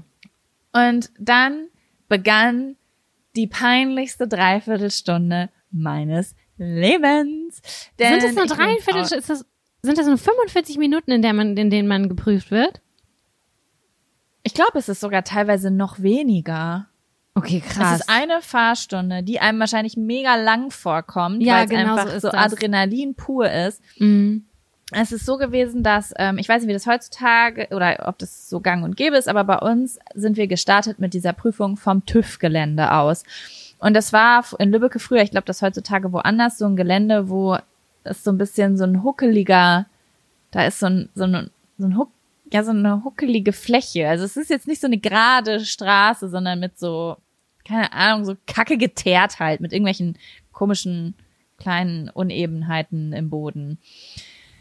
Das sage ich, weil ich bin ins Auto gestiegen und ich war richtig nervös. Also so richtig, richtig schlimm nervös. Ich, ich scheiß hier gleich Durchfall ins Auto nervös. Mm. Und ich habe den Schleifpunkt vom Auto nicht gefunden. Ich habe dieses Auto nicht vom Hof des TÜV-Geländes gekriegt. Meine Füße haben gezittert. Es war, ich weiß nicht, was da mit mir los war. Ich war komplett im Arsch. Ich glaube, in dem Moment war so, oh, ich glaube, ich habe Prüfungsangst. Merke ich gerade. Und ähm, ich habe dieses Auto irgendwie zehn, zwölf Mal abgewürgt. Das ist natürlich super peinlich. Einfach. Ja, ist ein und, Scheißstart, ja. Ja, und das ist einfach so, keine Ahnung. Und ich dachte halt, wer zehn oder zwölf Mal ein fucking Auto abwirkt und nicht über so einen Hügel rüberkommt. Ich bin irgendwie nicht, ich, ich war, ich stand so ein bisschen steil. Ich bin nicht angefahren gekommen irgendwie. Mhm. Ich dachte, dann habe ich ja eh schon verkackt, aber die waren so, nö, nö, muss jetzt nur von diesem Hof runterkommen. Und äh, ja, ich hatte es dann irgendwann geschafft und naja, dieser Start war halt so kacke, dass ich quasi einen Puls von 200 durchgängig hatte. Ich hatte überhaupt gar keine Möglichkeit mehr, mich zu konzentrieren, weil ich, keine Ahnung, einfach mich so geschämt habe und das war einfach ganz unangenehm. Und ich wollte nur noch, dass das aufhört und dann weiß ich, dass ich so einen, ähm, wir haben ja so einen Berg äh, da in Lübeck, die man hochfährt und ich bin da hochgefahren und auf einmal war ich so richtig verwirrt. Ich war so, fuck, ich bin schon außerhalb der Orts Ortschaft. Oh mein Gott, und ich fahre immer noch 50. Ich war wieder nicht aufmerksam. Ich habe das Ortsausgangsschild nicht gesehen. So eine Scheiße. Und gleich falle ich durch. Okay, vielleicht fällt's denen nicht auf. Und dann habe ich so ganz langsam auf 70 hoch beschleunigt. Mhm. Und auf einmal sagt der Fahrlehrer neben mir, brems mal ein bisschen. Ich glaube, da vorne kommt gleich ein Blitzer. Und in dem Moment war mir bewusst, fuck, das Ortsausgangsschild war noch nicht hier. Das kommt erst später. Ich habe das falsch gemerkt. Mist. Das heißt, ich bin innerorts 20 km/h zu schnell gefahren in der Prüfung. Ja, und dann hat der halt gesagt, ja, wenden Sie jetzt, fahren Sie zurück. Und dann habe ich halt nicht bestanden. Und dann hatte ich, Du auch nicht beim ersten Mal praktisch? Nö, ich habe auch nicht bestanden. Das wusste ich bin ich gar hauchho äh, haushoch durchgefallen. Also wenn du 20 km zu schnell fährst, dann bist du auf jeden Fall Klar, ist zu viel. durch. Und das war so kacke, weil ich bin nach Hause gekommen und mein Vater so, und hast du bestanden? Und ich sag, nee, ich bin durchgefallen. Ach komm, hör auf, sag schon, wie war's? Und die ganze Zeit, ach Quatsch, ich glaub dir das nicht. Und das hat Doch. mich so genervt, das hat mich so aggressiv gemacht. Ja, halt deine Schnauze, Papa, Alter. Das macht mich jetzt noch trauriger. Mhm. Und dann hatte ich richtig, richtig doll Angst vor der zweiten, weil ich auch vor der Prüfung ein Mädchen da getroffen hatte, die meinte so, ja, das ist jetzt meine vierte Prüfung, die ersten drei bin ich durchgefallen und dann musst du irgendwie drei Monate Pause machen und jetzt darf ich wieder die erste machen. Und es war für mich so, okay, ich werde niemals einen Führerschein haben. Ja, und dann habe ich aber noch so zwei Probestunden gemacht mit meinem Fahrlehrer und dann hat's bei der zweiten ganz gut geklappt. ja. Und dann hatte ich einen Führerschein. Und wenn ich zurückdenke, ist einfach eine Lächerlichkeit, dass man so, eigentlich müsste man Angst auf der Straße haben. Wenn ich zurückdenke an mein 18-jähriges Ich, das nach zwei Tagen Führerschein gesagt habe, uh, geile Sache, komm, wir fahren am Wochenende nach Köln. So war ich nämlich. Wenn ich denke, dass solche 18-jährigen Mädchen wie ich damals auf der Straße sind, würde ich, wenn ich darüber nachdenke, möchte ich nie wieder auf eine Autobahn fahren. Ja, krass. Ja, ich war relativ schissig noch am Anfang, aber ich weiß, also das Autofahren dann macht echt Spaß. Das macht so ein gutes Gefühl und ich kann das schon noch verstehen, dass man gleich weitere Strecken fahren möchte. Ich finde es total krass, dass man in dieser Situation, ich meine, wir sind jetzt ja heute schon über 30 und wir können da jetzt so verlässlich drauf zurückgucken, aber damals waren Fahrlehrer, die hatten für mich den gleichen Stellenwert wie die Bundeskanzlerin. Ich dachte, das sind die heftigsten Menschen der Welt. Ein Fahrlehrer und der Prüfer, der hinten Als Autoritätsperson. Übelst, aber so unverhältnismäßig heftig in meinem Kopf damals gewesen. Ja, das ist so wie, okay, wenn du diesen Schulabschluss nicht schaffst, dann wirst du mit 22 unter einer Brücke sterben. So ein Gefühl hatte ich ja auch, weißt du? Ja, richtig. Man ist so voll dramatisch und ach, keine Ahnung. Ah, das finde ich total heftig. Und heutzutage denke ich mir so, hey, du, wenn ich, ich wünschte, ich hätte dem Arschfahrlehrer damals einfach mal Paroli geboten und hätte gesagt, hör mal zu, Halt so dein- du das hier Ja. machst. Das geht hier nicht. Das ist absolut, äh, wie nennt sich das, unprofessionell und wahnsinnig asozial. Entschuldige bitte. Und übrigens, diese Fahrstunde werde ich nicht bezahlen und möchte so. eine zusätzliche extra Freifahrstunde dafür, dass ich meine Zeit hier anderthalb Stunden verschwendet habe für nichts. In der Zeit hätte ich Zeitungen austragen können und hätte 5,50 Euro verdient. Ist wirklich so. Diese Sicherheit, die man jetzt heutzutage hat und sagt so, nee, das geht so aber nicht. Das muss ja erstmal lernen. Das ist ein ganz langer Prozess. Ja, oder sagen wir jetzt mal, unser eins würde heutzutage Motorradführerschein machen und ich würde durch die Prüfung rasseln. So what? Dann würde ich denken, oh, jetzt muss ich diese Aufregung nochmal haben, voll keinen Bock drauf. Oder, oh, scheiße, 200 Euro mehr bezahlen. Aber damals war das ja so, die Welt geht unter. Man wollte halt unfassbar cool sein und endlich mit dem Auto zur Schule. Das war's. Ja. Man wollte mit dem Auto Frei zur Schule. sein. Ja, um dann zu merken, dass die Schule nicht genug Parkplätze für Autos, für dein Auto hat, auf jeden Fall. Stimmt voll.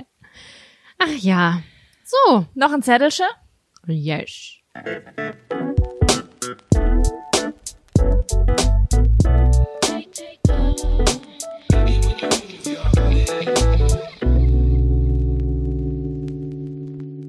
Hoffnung.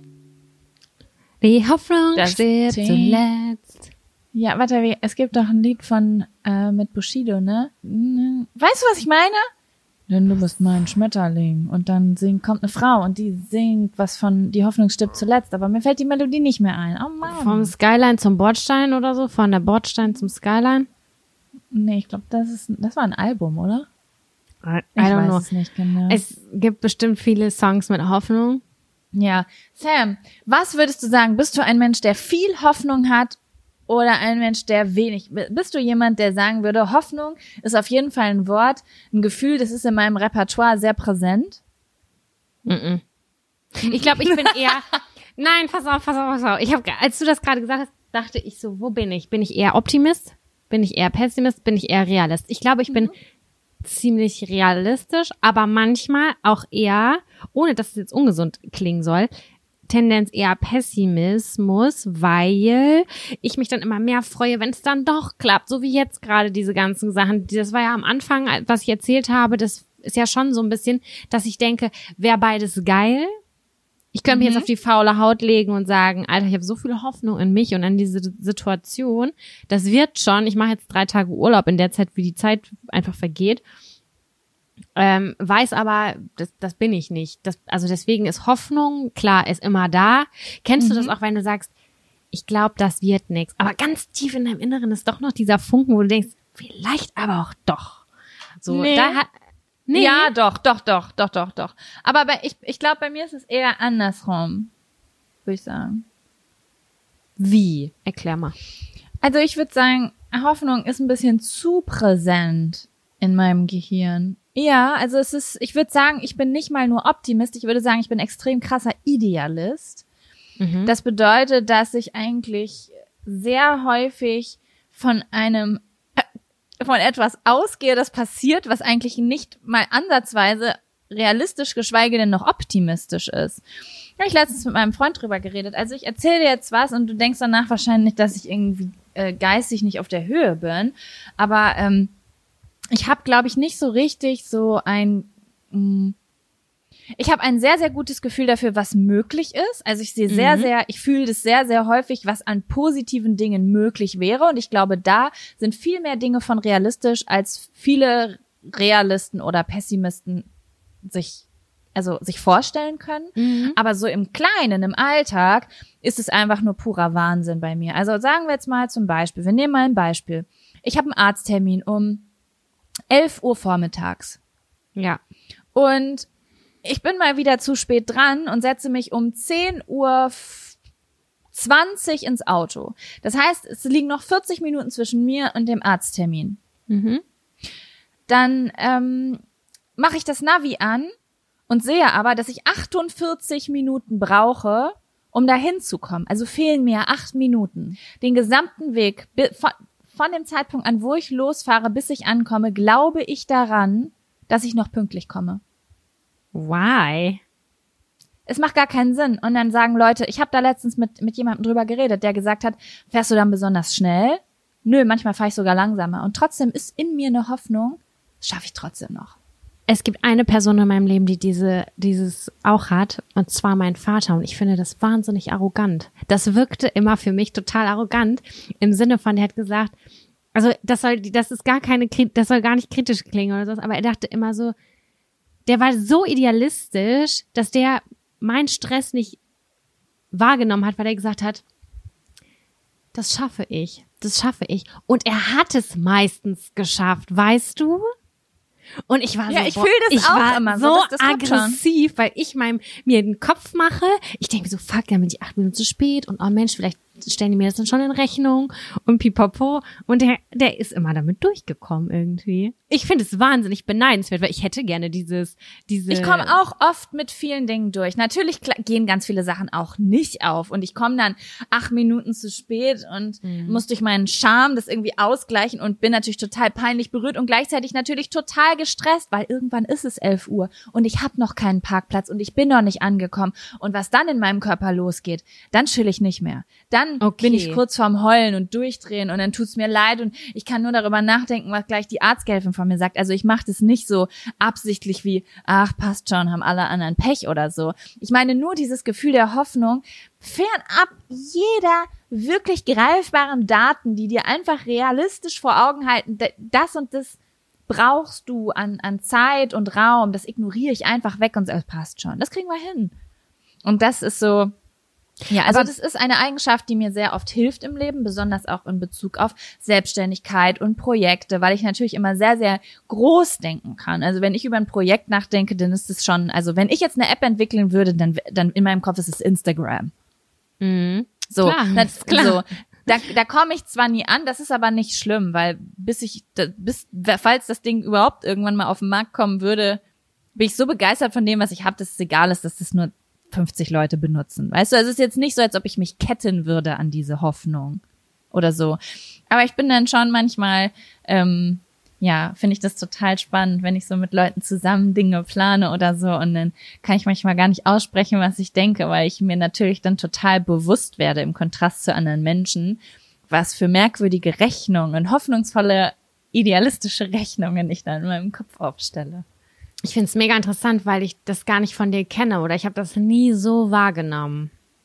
Ich habe immer so, also ich habe noch nie gemerkt oder ich wusste gar nicht, dass du da so dran denkst oder das so in dir hast, weil ich das, ich finde das total spannend, weil ich ja. Wie hättest du das denn eingeschätzt? Wie, hätte, oder wie nimmst du mich wahr? Ja, doch schon ein bisschen so Realistin mit Hang zum Optimismus. Ja, okay, aber ich muss jetzt sagen, ich habe das natürlich auch nicht überall. Ich habe das ganz, ja, ganz groß klar. das Problem bei Zeit. Also das mhm. Zeit ist so voll das Ding bei mir. Ich habe jetzt, ich bin jetzt nicht so, oh, das passt schon. Lass das mal für 5000 Euro äh, kaufen. Irgendwie kommt das Geld schon wieder rein. So bin ich auch nicht. Mhm. Ne? Also da wird dann schon genau gerechnet, wenn es zum Beispiel um, um Geld geht oder so wichtige existenzielle Sachen aber schon so bei, wenn es um Zukunft geht oder so, dann weiß ich auch nicht. Bin, kann ich mir da schon Quatsch vorstellen. Mhm. Ja. Ich finde das voll cool und voll beneidenswert, weil mir wird immer so nachgesagt, dass ich so ein bisschen ähm, Troublemaker bin und dass ich mir zu viele Gedanken mache und dass ich zu doll zu pünktlich sein will vielleicht, weißt du. Und ähm, das stresst mich natürlich in meinem Alltag irgendwie ein bisschen. Auch wenn ich versuche, das irgendwie möglichst gut einzuplanen, aber ich habe eben mit meinem kleinen Bruder gesprochen und äh, wir haben auch über so eine Jobsache gesprochen. Dann meinte er einfach so, boah, ich habe so ein gutes Gefühl dabei. Und ich dachte mir nur so, hä, wie kannst du ein gutes Gefühl haben? Also ja, das gute Gefühl ist cool und das ist da, aber ich, ich könnte mich nicht darauf ausruhen. Er hat sich halt übelst darauf ausgeruht und ich war so, krass, ich bin so anders. Das habe ich in dem Moment so gemerkt, weil ich gemerkt habe, ich mhm. bin voll unruhig, weil ich voll erstmal eine Sicherheit brauche. So, ich glaube, ich bin die, die, die klassische Person, die sagt, ah ja, ich habe eine, zum Beispiel jetzt wieder, um das auf das Thema Job zurückzukommen oder keine Ahnung, Wohnung. Ich habe eine Wohnung, ja, die haben mir zugesagt und ich freue mich auch total, bla bla bla. Aber so richtig freue ich mich erst, wenn ich das unterschrieben habe. Weißt du? Obwohl eigentlich schon alles in trockenen Tüchern ist oder alles irgendwie total, äh, ich schon auf dem besten Wege bin, aber ich brauche diese Sicherheit. Ich bin so ekelhaft gerade. Ich, ich, Na, wobei, aber es kommt ja auch drauf an, wie wichtig ist dir etwas, ne? ja. Also bei mir ist es oft so, ich habe ganz viele Träume und Vorstellungen, aber da sind so viele davon da. Wenn eine Sache nicht klappt, ist nicht so schlimm, mache ich eine andere. Aber wenn es um was Konkretes geht, wie ich will jetzt ausziehen, ich will jetzt in eine neue Wohnung und ich krieg das, wann, äh, das dann nicht, dann macht mich das genauso nervös. Mhm. Wobei ich dann schon sehr viel Hoffnung, mich dann vielleicht auch ein bisschen zu sehr freue auf eine neue Wohnung. Ich habe die in meinem Kopf dann schon eingerichtet, bevor ich die Zusage gekriegt habe. Ja, gut, das habe ich auch gemacht, obwohl ich gar nicht so hoffnungsgetrieben bin. Ah, ja, es ist voll, es ist super ähm, individuell der Situation, von der Situation abhängend. Aber wir brauchen alles auf dieser Welt. Also wenn wir nur so äh, Luftikusse haben wie mich, dann kommt halt kein, dann kriegt halt keiner mehr irgendwas. Was verstehst du? Wir brauchen alles. Wir brauchen Pessimisten. Nein, wobei Pessimisten. Ja, doch. Wir brauchen auch jemanden, der den Worst Case durchrechnet. Ist halt einfach so. Pessimisten, Realisten, Optimisten und Idealisten. Ich glaube, das ist schon äh, genau richtig, dass wir auf dieser Welt alle vier haben. Ich glaube auch, dass jeder alles irgendwie ein Stück weit vertritt in sich. Weißt Voll du? klar, jeder hat auf jeden alles. Fall. Ein bisschen. Also ich hatte gerade eine Woche PMS. Ich hatte, auf, also da war ich auf jeden Fall zu 100% Pessimist, muss ich dir mal sagen an dieser Stelle. Mhm. Ich habe auch ganz oft diese Tage, wo ich einfach denke, so, nee, habe ich dir neulich geschrieben. Ich saß irgendwie auf dem Pott und habe Jaco geschrieben, Jaco, heute ist so ein schöner Tag, mir scheint die Sonne aus dem Arsch. Ja. Einfach so. Und dann dachte ich so, ja, ich bin heute richtig so geil, voller Hoffnung, voller positiver Energy und ich glaube, da hätte ich alles. Äh, Ich glaube, du hast recht. Es, jeder tendiert zu einer Sache, aber je nach Lebenssituation, je nach Ja. wahrscheinlich auch äh, hier, wie heißt denn das, Jahreszeit, wo und wie und mit wem man sich gerade aufhält, ist man auch eher so oder so. Ich glaube, jeder kann alles sein. Du hast zu 100% recht. Jetzt gerade, wo wir darüber rechnen. Ich habe dir gerade erzählt, wie ich so tendenziell eher bin, aber wenn ich jetzt gerade an die letzte Woche denke, denke ich so, boah, gestern zum Beispiel war ich der, die krasseste Pessimistin auf der ganzen Welt und mein Freund stand vor mir und hat mir erstmal das komplette Gegenteil erzählt, um mich überhaupt erstmal in die Realität wieder zurückzuholen. das also, liebe ich. Ja, Das liebe ich, wenn man so kritisch ist gerade und dann kommt jemand, der rechnet dir den Bestfall aus, so quasi und stupst dich nochmal an in diese positive Richtung und du denkst so, stimmt, so kann ich es auch sehen, richtig geil. Ja, voll gut. Vor allen Dingen, Schön. wenn man Macht hat. Ne? Ich habe das richtig oft, dass ich mich machtlos fühle. Also ich denke so, ich kann gar nichts daran machen. Das wird alles kaputt gehen. Äh, ne. Und dann steht jemand vor mir und sagt, ja, kannst ja auch verhindern, kannst ja auch Dinge machen. So, halt dein Maul, ich will rumheulen, aber morgen sehe ich das dann auch so, wie du es gerade gesagt hast. Ja, das ist echt so krass äh, situationsabhängig. Aber ja, ne? So, die Hoffnung stirbt zuletzt. Warte, mir fehlt immer noch nicht dieser, ich kann dir nicht erklären, wie meine Antwort nicht verletzt. Ich schenke dir mein Herz, denn meine Hoffnung stirbt zuletzt. Ich glaube, das ist Cassandra Steen, die das singt. Ist auf jeden Fall so eine Gruppengeschichte gewesen, ne? Liebe Oh Gott, das fand ich ganz schlimm, das Lied. Ich glaube, ich hatte richtig schlimmen Liebeskummer, als es rauskam. Und es war eine Zeit, wo ich, wenn ich Liebeskummer hatte, noch Bushido gehört habe. Witzigerweise habe ich heute eine Nachricht bekommen von einer Hörerin, die gefragt hat oder die uns daran erinnert hat, dass wir in einer vergangenen Folge mal gesagt haben, wir würden mal eine Folge nur über Liebeskummer machen. Und das würde äh, ja, was das können wir mal machen. genau und dann also das wollte ich gerade nur noch mal in Erinnerung holen und dann können wir unsere Songs dazu nennen und solche Yeah. Sachen, was so die schlimmsten Liebeskummer Herzschmerz-Songs waren und so. Ja, wir können echt mal vielleicht so alle paar Wochen, also es kann meinetwegen auch so zwei, dreimal im, dreimal im Jahr sein, mal so eine richtige Themenfolge machen, so richtig mit Songs und Nachrichten von ZuschauerInnen und sowas. Ja, finde ich cool. Geil. Ja, findet ihr das wohl auch gut? Schreibt's uns. Ja, Schreibt's uns auf Instagram. Wollen wir noch einen Zettel ziehen, Sam? Wir haben noch, wir hätten noch Zeit für einen Zettel, außer du sagst so, mm, Doch, doch, meine einen- Zunge tut weh. Nee, nee, einen möchte ich gerne noch machen. Bist du Ja, damit? dann? Cool. Ich, ich gehe damit d'accord.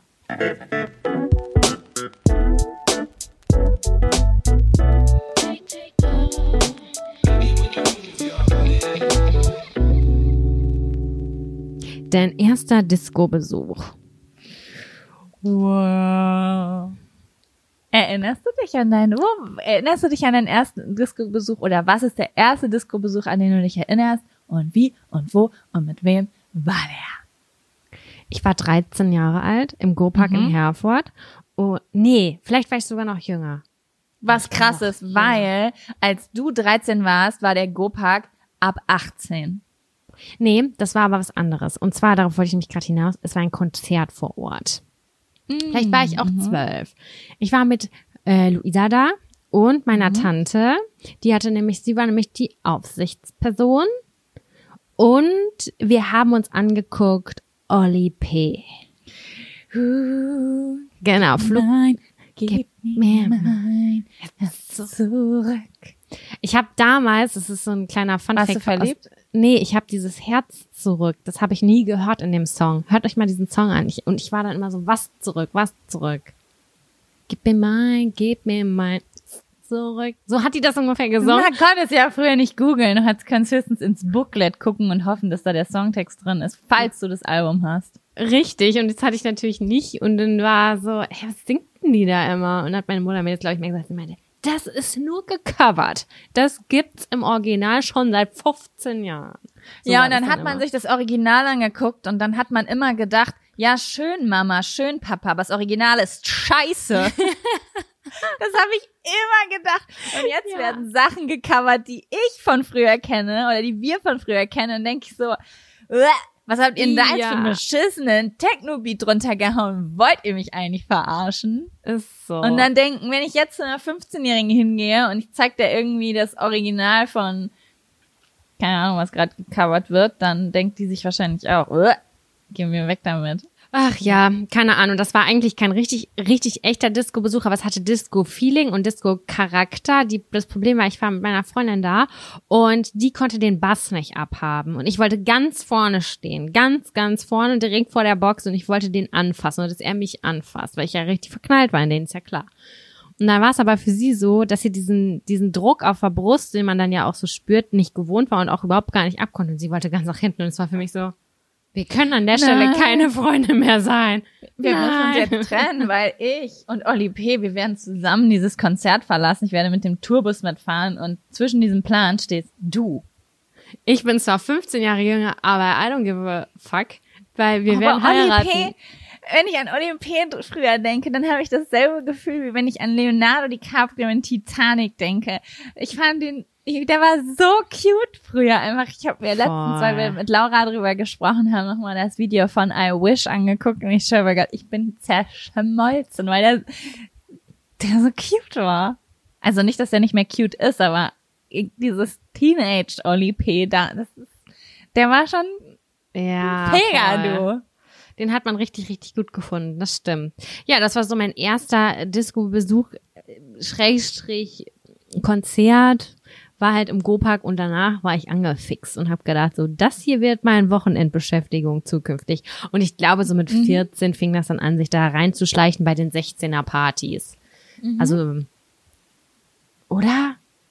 Ich musste total kreativ sein, weil ich hab, musste meine Eltern ständig anlügen um, und bei irgendwem übernachten, um dann dahin zu kommen. Und es war ja auch noch immer 30, 40 Kilometer entfernt. Das war einfach eine krasse Herausforderung, dahin zu kommen, aber man hat es irgendwie geschafft. Ja, das ist total krass, ne, wie man noch vernetzt war. Also du kanntest irgendwen, der irgendwo hinfährt und bist mit irgendwelchen total fremden Leuten irgendwo hingefahren, einfach nur weil irgendwer wen kannte, der 18 war und ein Auto hatte. Ja, voll, genau so war das. Abgefahren irgendwie.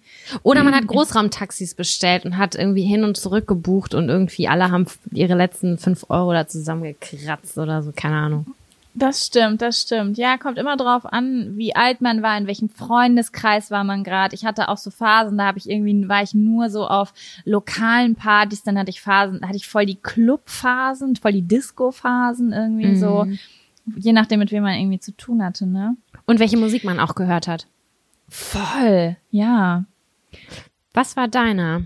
Mein erster Disco-Besuch war mit 13 und ist eigentlich mega krass, wenn ich so zurückdenke. Also ich habe, das war schon auf jeden Fall ein Dream Evening, würde ich jetzt mal sagen. Es ist nämlich so gewesen, dass ähm, eine Freundin von mir auch gleichzeitig meine Nachbarin war und ihre Eltern mit meinen Eltern befreundet waren.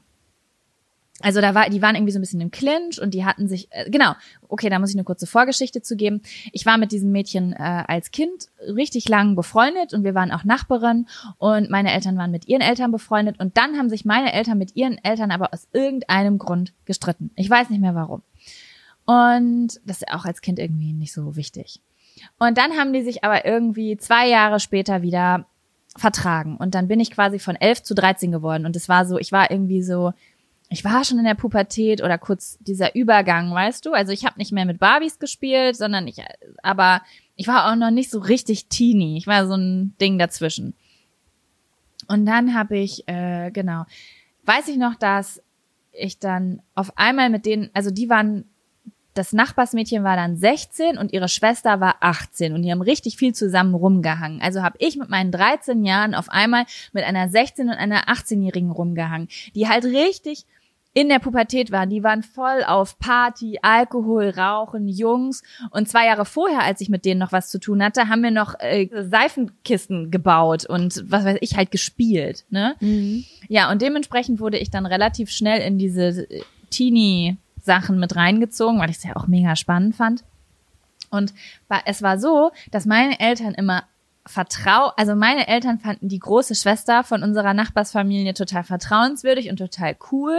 Und mhm. deswegen durfte ich immer richtig, richtig viel, wenn die dabei war, was ziemlich Jackpot. cool für mich war, weil die hatte ja ein Auto und ist überall hingefahren. Und somit wurde mir erlaubt, dass wenn unsere Nachbarin fährt und auf ein Auge auf mich hat, ich mit in die Media Hall nach Melle darf. Mit 13 fucking so Jahren. Krass. Das ist da war ich noch nie. krass. Ja, das war voll das krasse Erlebnis. Ich weiß noch ganz genau, das war nämlich damals ab 18, also da gab's noch nicht diese Mutti-Zettel, das wurde irgendwie erst zwei Jahre später oder so eingeführt. Ähm, das heißt, es war, aber die der Einlass war auch noch nicht so krass streng, habe ich das Gefühl, weil ich bin immer überall reingekommen, egal wie alt ich war.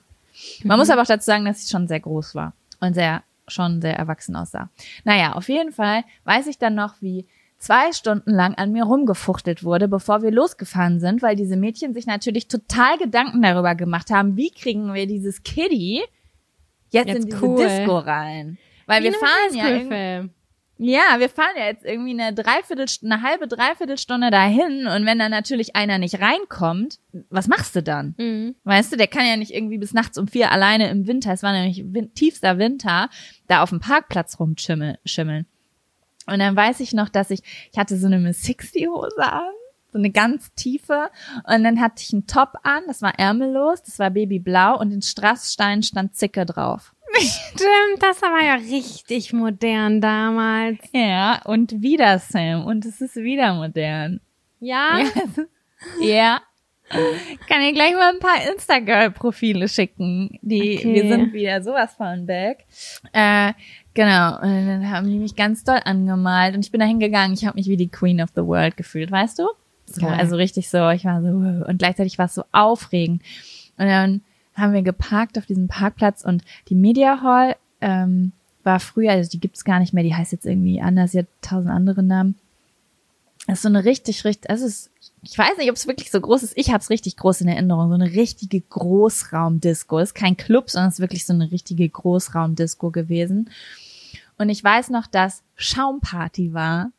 Boah, die beim Story, die Mal hast du direkt Schaumparty gehabt? Ja, es war Schaumparty. Die haben da immer geil. relativ krasse Party. Also es waren immer so ziemlich ausgefallene Themenabende irgendwie. Und dann weiß ich noch, wie ich an der an der, äh, also an der, in der Schlange stand und dann standen da diese Türsteher und im Kopf habe ich die ganze Zeit versucht, mir mein, mein falsches Geburtsdatum zu merken. Mhm. Dann und dann bin ich geboren, dann bin ich so und so alt, keine Ahnung, was ich mir da ausgedacht habe, dass ich halt genau 18 bin. Und dann haben die so gesagt, hast, äh, zeig mal deinen Ausweis. Und dann habe ich gesagt, den habe ich leider vergessen. Und dann haben die gesagt, wie alt bist du? Dann habe ich gesagt 18. Und dann sagt er, wann bist du denn geboren? Und dann habe ich so richtig schnell das Mann, als ob die es nicht besser wissen würden, das Geburtsdatum gesagt und dann hat der eine so gegrinst und hat gesagt, ja, aber nächstes Mal nicht vergessen, okay, ist schon wichtig, wenn du den dabei hast. Da habe ich gesagt, okay, danke. Ja, bin ich reingegangen und ich schwöre bei Gott, das war so wie, ich wurde durch die Himmelspforte gelassen. Ich konnte es nicht fassen. Das war, der, das ist der Zeitpunkt, da bin ich süchtig geworden. Süchtig danach, verbotene, illegale Dinge zu tun. Das Oh, war oh. so krass, da durchzukommen. So, oh mein Gott, Auch krasse Autoritätsperson, Türsteher. voll. Und wenn du dann so es so geschafft hast, du fühlst dich irgendwie. Ich, ich stell mir vor, so fühlt sich's an, wenn man es geschafft hat, eine Bank auszurauben, ohne erwischt zu werden. So hab ich mich gefühlt. Und dann stand ich da drin und wenn ich jetzt zurückdenke, ey, so ein kleines 13-jähriges Ding, was irgendwie vorgestern noch mit Barbie gespielt hat, steht da mit so einem Desperados und einer Kippe. Richtig peinlich.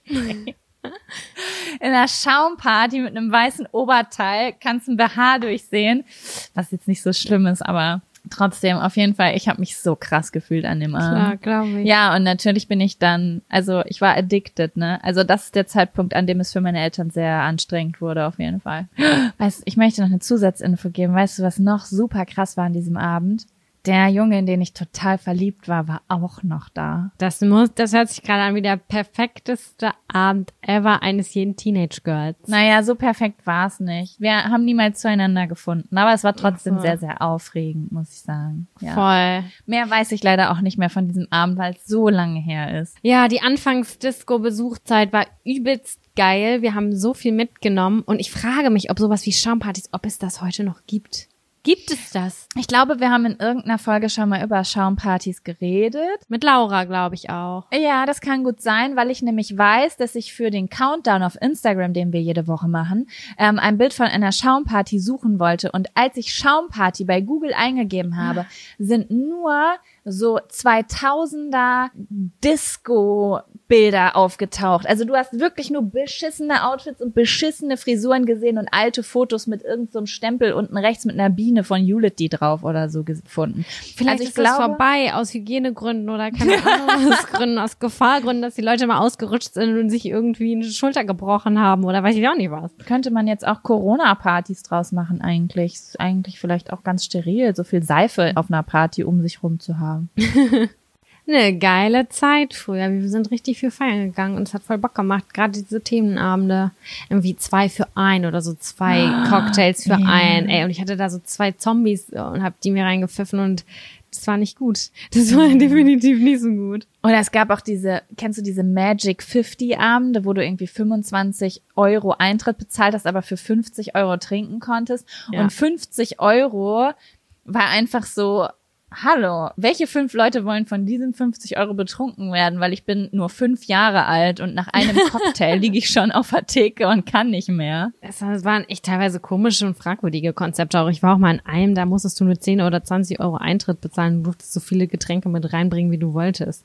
Und zwar Ist das diese Party? oh mein Gott, ist das diese Party irgendwie heißt das, wo du deinen Pfand zurücklassen musst? im Live Music Park war das Music Park ja, damals. da konntest du doch alles mit hinbringen an Getränken, du musstest nur den Pfand da lassen. Genau, was ist das für ein Konzept, Alter? Du Das bezahlst ist so richtiger. Obdachlosenkonzept ein.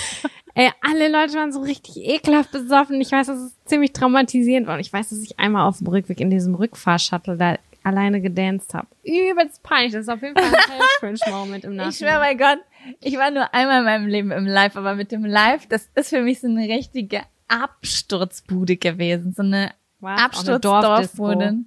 Ja. Aber da sind die Sachen immer richtig eskaliert. Ich war ein einziges Mal da. Ich habe kaum Erinnerungen an diesen Abend. Ich weiß, dass ich mich super krass blamiert habe. Und was ich auch noch weiß, das ist nämlich ein medizinisches Wunder. Was, da weißt du, wo ich da, da war ich mit deinem Ex-Freund.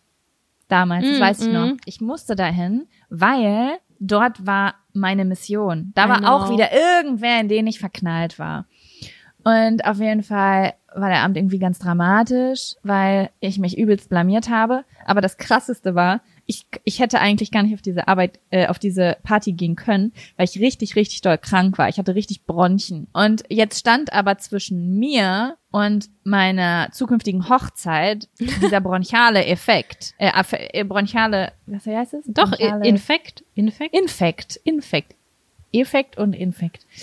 Und ähm, dann habe ich mir, Gott ey, das darfst du echt nicht erzählen, ganz, ganz viele Vic Damit habe ich mir reingehauen, um die, die, das abartige Gefühl in meinem Körper zu unterdrücken, damit ich meiner Liebe folgen kann. Und auf, da auf diese Tabletten habe ich getrunken. Ja, richtig beknackt. So schlimm, so schlimm. Oh mein Gott, also wirklich, was ich für veran verantwortungslose Dinge gemacht habe, um irgendwas durchzusetzen. Früher das darfst du echt keinem erzählen. Ich weiß nicht, wie alt ich da war. Ich glaube so 18 oder sowas. Also auf jeden Fall eigentlich schon viel zu alt, um sowas Dummes zu machen. Und ähm, ja, dann weiß ich auf jeden Fall, dass ich am nächsten Morgen zu Hause wach geworden bin. Ähm, und ich war gesund. Kein Scherz. Ich hatte keinen Husten mehr. Und ich habe gedacht, ist das diese fünf Prozent? Das habe ich einfach so viel Alkohol getrunken, dass ich mich desinfiziert habe. Ich konnte es mir wirklich nicht erklären. Ich hatte das Gefühl, ich bin zu dem Tod von der Schippe gesprungen. Eigentlich hätte ich das also so null Lerneffekt, so null Lerneffekt einfach. Oh cool, ich habe das ich habe die tödliche Dosis gefunden. Ganz ganz viel Medikament, eine Überdosis an Medikamenten und da Alkohol draufklippen, dann wirst du gesund. Ja, der äh, gute heilsame junge Körper, der kriegt das so auf die Kette. Heutzutage Bitte- so, oh Gott. Bitte bitte nicht nachmachen. Auf gar Bitte keinen Fall. Aber vielleicht sind die ähm, jungen Menschen heutzutage irgendwie gesundheitsbewusster als wir früher. Ich weiß es nicht, ich habe ein bisschen klitzekleines bisschen Hoffnung. Ich hoffe auch. Ich hoffe auch. Ey, ich, wir haben so viel Scheiße gebaut. Ich würde sagen, wir haben noch weniger Scheiße gebaut als unsere Eltern. Also wenn ich aus der Generation unserer Eltern manchmal Geschichten höre, dann denke ich mir auch so, alles klar. Ja, nee, da das wurde ja glaub- auch noch richtig Hustensaft getrunken und so. Boah, übel. Wobei die Jugend von heutzutage ist auch nicht anders, ne? Egal welchen neuen Song ich anmache, ich höre überall nur Ritalin, Codein, äh, Tilidin. Also wirklich überall. Also Schmerzmittelmissbrauch ist auf jeden Fall auch wieder ganz vorne mit dabei. Ja, voll uncool eigentlich, dass Ja. das dann so promoted wird. Naja, ihr seid ja wahrscheinlich alle recht vernünftig. Und nüchtern. Ja, ich habe schon das Gefühl, gerade gerade auch was Ernährung und Körperbewusstsein und auch Sport und so weiter, irgendwie weiß ich auch nicht. Vielleicht ist auch die kleine Bubble, in der ich mich befinde, aber im Großen und Ganzen habe ich schon das Gefühl, dass einfach ein viel größeres Bewusstsein, äh, einfach durch Aufklärung und auch vielleicht durch positiven Einfluss da ist. Also ja. Mhm. Ich glaube, es ist ein äh, mehr Bewusstsein da. Ich glaube aber auch, dass die Bubbles krasser sind als früher, auch so durchs Internet. Also früher, ich glaube, dass auch wenn es früher, dann gab's den Punk in der Klasse und dann gab's den Nerd in der Klasse und dies, das, Adidas, wie wir das auch aus Teenie-Filmen kennen. Und aber irgendwie in Bezug auf Gesundheit oder so waren alle irgendwie ungefähr gleich.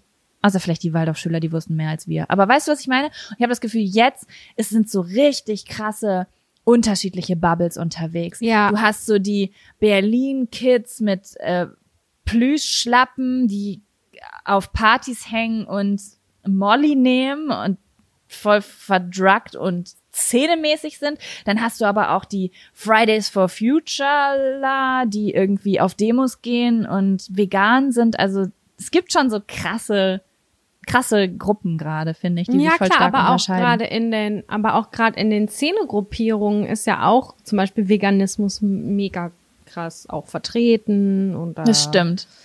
Also das das, stimmt. ist so insgesamt habe ich einfach das Gefühl, dass man sich damit mehr beschäftigt, weil ich habe also ich habe bis Mitte Ende 20, sage ich mal ganz ehrlich, äh, habe ich mich überhaupt nicht um meine Ernährung geschert. Hauptsache abnehmen. Das war ganz wichtig dann, dass ich punktuell abnehme und da habe ich dann auch einfach mal F, äh, hier damals hieß es, da musst du FDH machen, frisst die Hälfte, weißt du, so richtig gute Idee. Ich esse noch naja, einen. Kaloriendefizit, es funktioniert auf jeden Fall. Ja, gut, aber das Ding ist, du lebst halt immer das, was dir, also alle, es gibt halt einfach ein Gruppenbewusstsein. Wenn ein Großteil der Menschheit bestimmte Dinge weiß, dann wissen es irgendwie alle so halb und dann handeln auch alle so ein bisschen danach und dann bewegt sich das halt in eine Richtung. Und wenn du dir zum Beispiel, Alter, ey, ich gucke ja gerade, also ich gucke ja so gern auch äh, Oldschool-Serien nochmal durch. Wir haben Friends letztens durchgeguckt, jetzt gucken wir gerade How I Met Your Mother, was in meinem Gefühl gar nicht so weit weg ist, aber wenn du dir das anguckst, es ist so heftig sexistisch. Allein die Barney Stinson-Figur, wenn du dir das anguckst und drüber nachdenkst, wie das Frauenbild da oder auch wenn du Friends guckst, da ist so viel Homophobie auch drin und sowas. Ich meine, du drückst, wenn du das guckst, immer, also ich persönlich drücke dann so ein Auge zu, weil ich denke, die wussten es damals nicht besser. Wir wussten es auch nicht besser. Ich kann jetzt niemanden bashen, der in der damaligen Gesellschaft gelebt hat oder so. Weißt du, wie ich meine? Ja. Aber ja, das hat sich schon alles, Gott sei Dank, krass weiterentwickelt. Voll. Hast du recht. Absolut. Ja, Jaco, das war ein schöner Abschluss, ne? Oder? Ja, auf jeden Fall. Ich bin leer gequatscht. Glücklich und Ich leer habe gequatscht. richtig Hunger. Jetzt. Ich hab muss mal auch richtig doll essen Hunger. zaubern. Gut, es war schön mit dir. Wir hören uns nächste Woche Sonntag bis wieder. nächste Woche. Ciao. Ciao.